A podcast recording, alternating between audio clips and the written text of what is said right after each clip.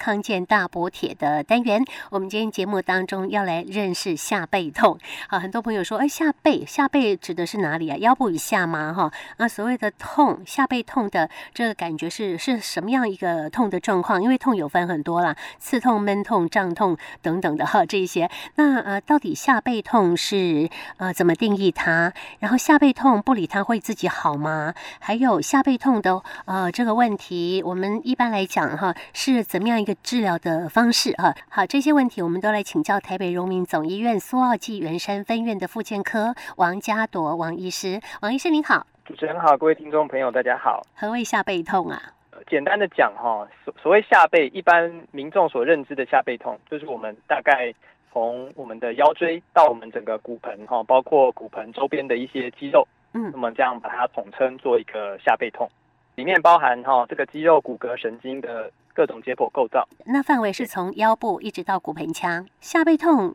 它会自己变好吗？还是说一定要治疗，一定要处理？一般民众会遇到的哈，绝大多数的状况下，例如说他是呃运动啊，做一些扭伤、拉伤，或者说哎闪到腰，搬个重物闪到腰哦，像这种情况，他如果是在一个软组织的层次的话，通常他经过休息呀，哈，适当的呃一些这个冰敷，它可能就自己会慢慢的改善。这个情况绝大多数我们可以说是正确的，嗯哦，但是呢，在有少数的一些情况下，我们必须要特别注意。哦，有些的下背痛，它并不是这样子就会过去的哦。所以说，呃，这边主要是想要跟各位听众朋友去沟通这个观念，就是说，有下背痛里面很重要的叫做红旗指标。如果说你有发现以下的这些红旗指标的话，就务必请一定要到医院来做诊诊疗哦，因为这后面的问题。它虽然发生的几率很低，可是，一旦发生，它可能是很严重的。嗯，那红旗指标，所谓红旗指标是说，嗯、呃，这个亮红灯了，是吗？例如，首先第一个部分，我们讲一下年纪哈。一般下背痛好发的年纪还是在我们成年人哦。如果说小于十八岁的青少年啊，或者是幼儿，通常。是不太容易下背痛的，年轻人嘛，他的小朋友，他们就玩来玩去，跑来跑去，就算有发生运动伤害，可能休息一两天也就过去了。是，所以如果说年纪小于十八岁，然后又有持续的下背痛，哎，这个是需要注意的一个警讯哦。嗯哼。第二个的话，就是说超过五十五岁以上才第一次发现的下背痛，就说，哎，我这个人这辈子从来都没有下背痛过，我可能运动习惯良好，哎，年纪到了一定的程度才突然发生，这个时候也要特别小心，很有可能。这个问题不是一般的下背痛，最严重的可能甚至是癌症，或者是说比较厉害的发炎啊，或者是一些感染，呃，有一些本身有一些这个自体免疫的问题，哦，那它引发的下背痛，哦，或者它有合并了一些的慢性疾病，这这些原因造成的下背痛，就跟一般正常人的下背痛是不太一样，所以我们就必须要特别去关注。对，第二个，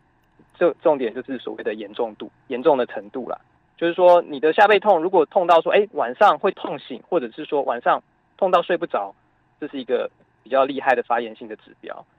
再就是说呢，哎，跟我们的姿势跟动作无关。例如说，一般肌肉骨骼运动伤害造成的下背痛，哎，可能我这个动一动，稍微调个姿势，调个角度，哎，它有比较舒缓一点。如果跟姿势动作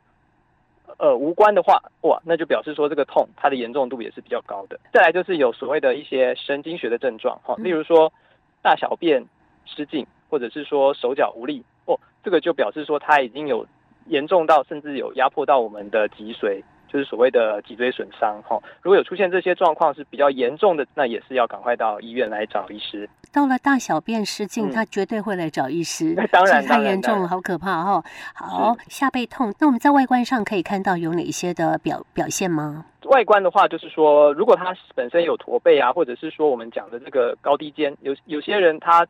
哎，就觉得哎，这个人的姿势怎么就是很喜欢驼背，嗯，哦，还说是不是姿势不良造成的？那很有可能他是一个所谓的脊椎侧弯，嗯，好，再就是说，哎，他走路感觉好像屁股一高一低，蛮有可能是侧弯。另外的话，就是所谓的长短脚，嗯，它也会造成骨盆的歪斜。是，是，如果说是这样的状况，啊，通常。他在青少年时期可能就会有症状，嗯，也就会落入我们刚刚讲说的这个小于十八岁的这个范围。嗯嗯嗯。哦，所以他理论上在年轻的时候，他可能就会发现，那可能就至少会来医院就知道有这个状况，那就比较能够去做一些的注意跟预防。哎，那王医师啊，如果他是五十五岁以后，什么驼背啊、嗯、高低肩啊，或者长短脚，嗯、应该比较不会是在这个年纪发生的问题嘛？哈、嗯。哦，这个您提到了一个很重要的重点哦，其实年纪大也是有可能会突然变成驼背或者是高低，这就是我们讲的所谓的骨质疏松啊。对对对，有可能。哦、骨质疏松之后会造成这个压迫性的骨折。是，他就人家讲所谓的老豆鸠嘛，老豆鸠怎么越老越驼，越老越驼？其实是他因为骨质疏松之后，我们的脊髓的这个椎体它会被压缩，所以就人就变得驼背了。所以的确在五十五岁以后的族群，如果发现了这些姿势的不良，那也是属于这个需要来医院检查，表示说他可能需要去补充他的钙质啊，补充他的维他命 D 的摄取啊，这个部分。嗯嗯。嗯，对，好，那如果是高低肩，我发现到说呢，以前、嗯、那呃学生时代如果背书包，好像也容易高低肩嘛，哈。所以说，为什么要来医院检查的目的，就是说要看看是属于肌肉实力的不平衡造成的呢，或者是说，哦，他是真的有所谓的脊椎侧弯。呃，因为如果只是说，哎，我可能背个书包，左右边的施力不平均，那我们就教你做一些的呃矫正型的运动，我们把弱的肌力把它强化，把我们比较强的肌力把肌肉把它放松，可能就可以解决这个问题。那如果经过手术，有人曾经在这个肩膀这个附近的部位啊，哈、嗯，有一些就是骨头断了的情形，复就是复原了之后，会发现它它还是有高低肩的状况，这个我们事后可以调整了之后，让它恢复正常吗？呃，这就要看他的骨折是怎么样的严重程度哈。一般是呃，您如果说它会造成高低肩，通常就是所谓的锁骨，或者是这个肩峰锁骨关节，或者是所谓的肱骨头，就是我们手的大手臂这个这些地方造成的骨折，也要看他手术的状况。例如说复原的情况有没有出现一些粘连啊，或者是说他因为这个。呃，骨折都需要一段时间的固定期嘛？那这个固定期会不会造成所谓肩关节的一些呃肩肩周炎啊，或者是说关节的粘连？这都会影响到它后续到底可以复原到什么程度？所以我们其实是会建议，就是说，如果一般的听众朋友他们有这个骨折，不管说他是医生建议可能打石膏，或者是建议呃开刀，已经做完了治疗之后，其实还是要到复健科的门诊来做一个评估，我们帮他看说以他的活动度。是否需要去做一些呃进一步的复健，或者是说啊，他其实是可以在家休养就可以了。好，所以这个的部分，如果等到说你的石膏可以拿下来了之后，或者说你手术过后，那其实还是要再回头看一下复健科喽。听起来是这样。就我会建议最好就是说，他其实手术完出院，可能一两周内就先来做一个基基本的评估。嗯，那我们可以告诉他说，哎，你这个状况。什么时间点比较适合做复健的介入，甚至说开完刀就要开始了。还有，我们想要问一下啊，复健的话是不是有一些自费的项目啊？我在诊间常常会遇到民众来说，啊，我就是要做那个自费的什么什么治疗啊。现在因为一般民众可能医疗资讯的吸收取得也都非常的容易，嗯，哦，那他可能就会自己来说啊，我这个是不是适合做什么哦，增生疗法啊，或者是什么哦，呃，这个 PRP 啊，呃，各种各样的这些的治疗。哦，那他们会有一个迷思，就是说，哎，是不是这个自费的治疗都会一定效果会比较好？嗯，那在这里的话，是想要告诉听众朋友的是说，其实还是需要经过一个所谓的整体的评估，是，是，然后还是要去建立一个整体的治疗的框架。嗯哼，哦，我们以这个下背痛，因为我们今天讲的主题是下背痛嘛，对，就是下我们以下背痛来做例子好了。好，在这个。大家应该有听过中医的这个针，不没有听过中医也知道中医有这个针灸嘛，有一些经络的这样的理论嘛。嗯对，所以说在呃，比如说我们讲下背痛，在中医的理论它就叫做所谓的膀胱经。哎，所以你去跟中医医师讲说，哎，你下背痛的时候，他给你针灸，有的时候他不是在针你的腰，哎，你说，哎，医生我腰痛，为什么他针我的脚，或者是哎针我的手？哎，其实是因为经络本身。它有一个相连通的一个一个理论，我们就是中医的理论是调动气血嘛。嗯。那在西医的角度来说，叫做所谓的筋膜。嗯。其实我们的呃，不管是身体的前侧啊、背侧啊、手臂啊，哈，我们都有所谓的浅层啊、深层筋膜，甚至有所谓的螺旋的筋膜。哦，它是一个整体的构造。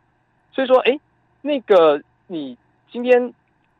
如果说他这个呃下背痛，他可能哎到处找医生看了之后，哎都治疗不好。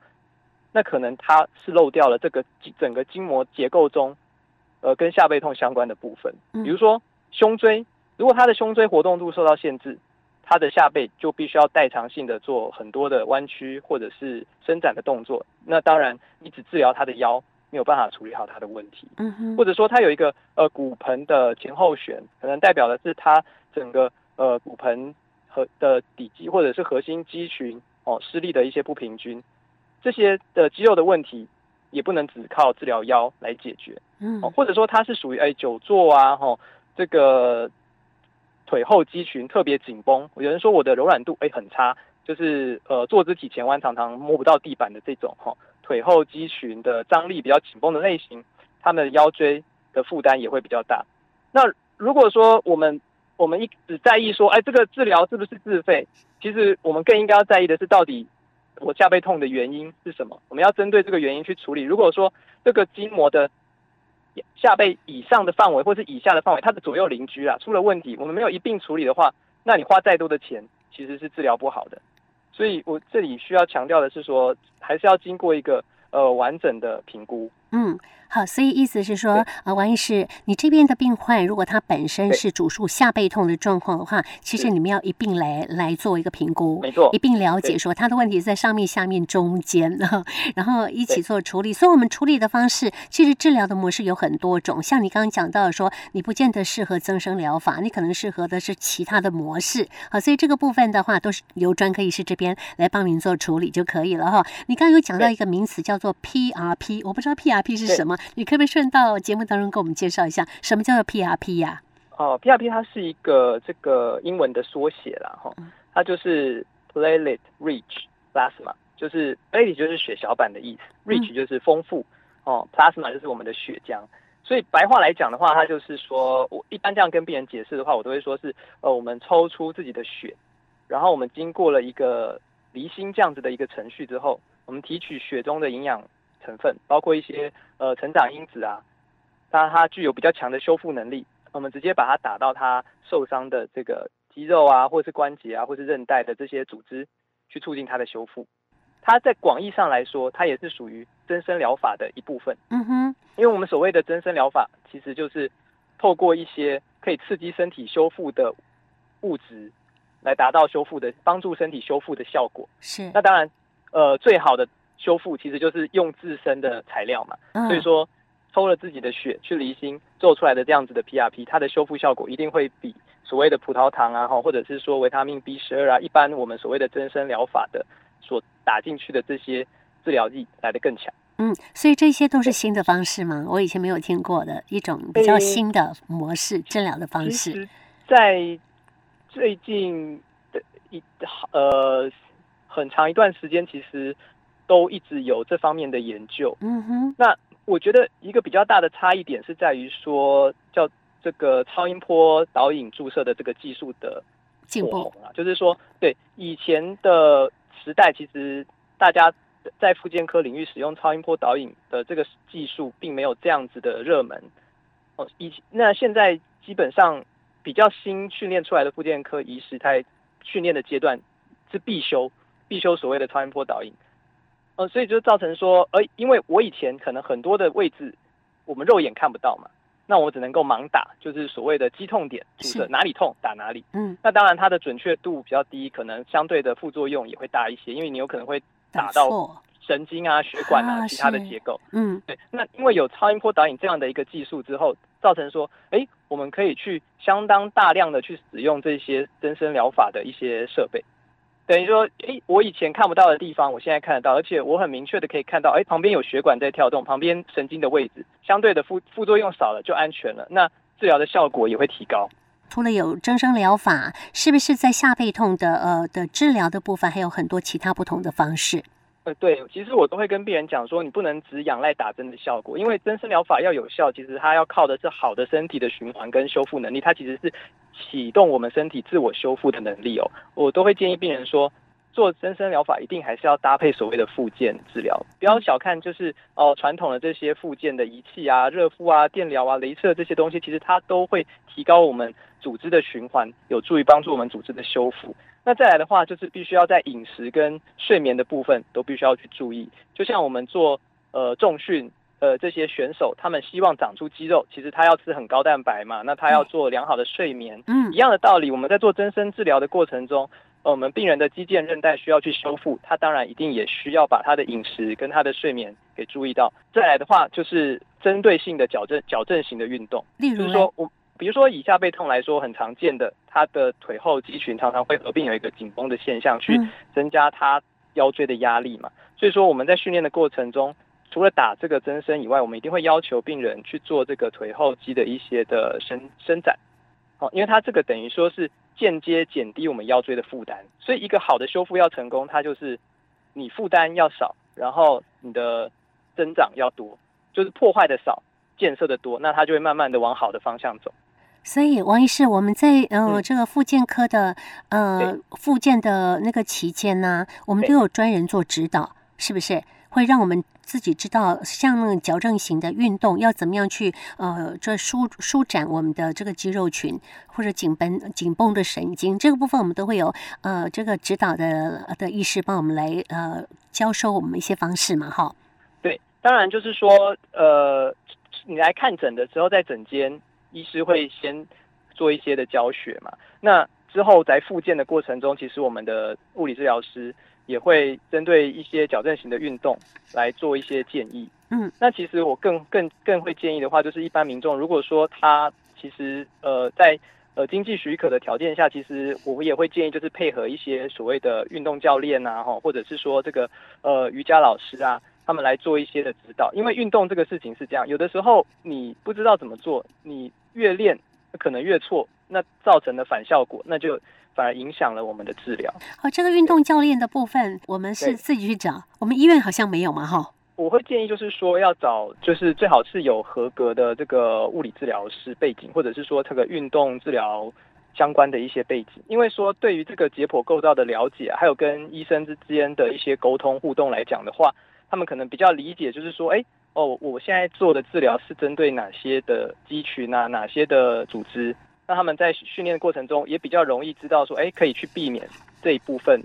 的的过度训练，或者是说，呃，怎么样配合医生说，哎，我要强化哪些肌群啊，我要去伸展哪些的肌群啊，他们比较有一个解剖相关的一概念跟基础，也是要实际上你实际上去试了之后，你会知道说，哎，是适不适合你。因为病人会问说，哎，我到底适不适合做什么样的运动？可以做什么运动啊？我会跟他讲说，其实。你要相信自己的感觉，一个对的运动，你做完之后，你可能会觉得有一点运动酸痛，这样的酸痛绝对不会延续到你隔天睡起来还在酸痛。所以这个部分的话，找合格的这个运动教练，这个呃运动的过程当中，你也可以去体会一下，说这个教练到底合不合适我们呢？对，因为每个人训练手法非常的不同，是啊，跟你的频率合不合，我觉得是很重要。嗯哼，所以你只要去做完运动之后，你觉得你是哎舒服，有训练到的感觉。然后可以持续的进步，这样子教练的训练方式可能就是适合你。好，那我们今天呢也利用了大概二十几分钟的时间呢，呃，来针对下背痛的问题呢做一些的了解哈。也非常谢谢台北荣民总医院苏澳际圆山分院复健科的王家朵医师，王医师谢谢你。啊，不会。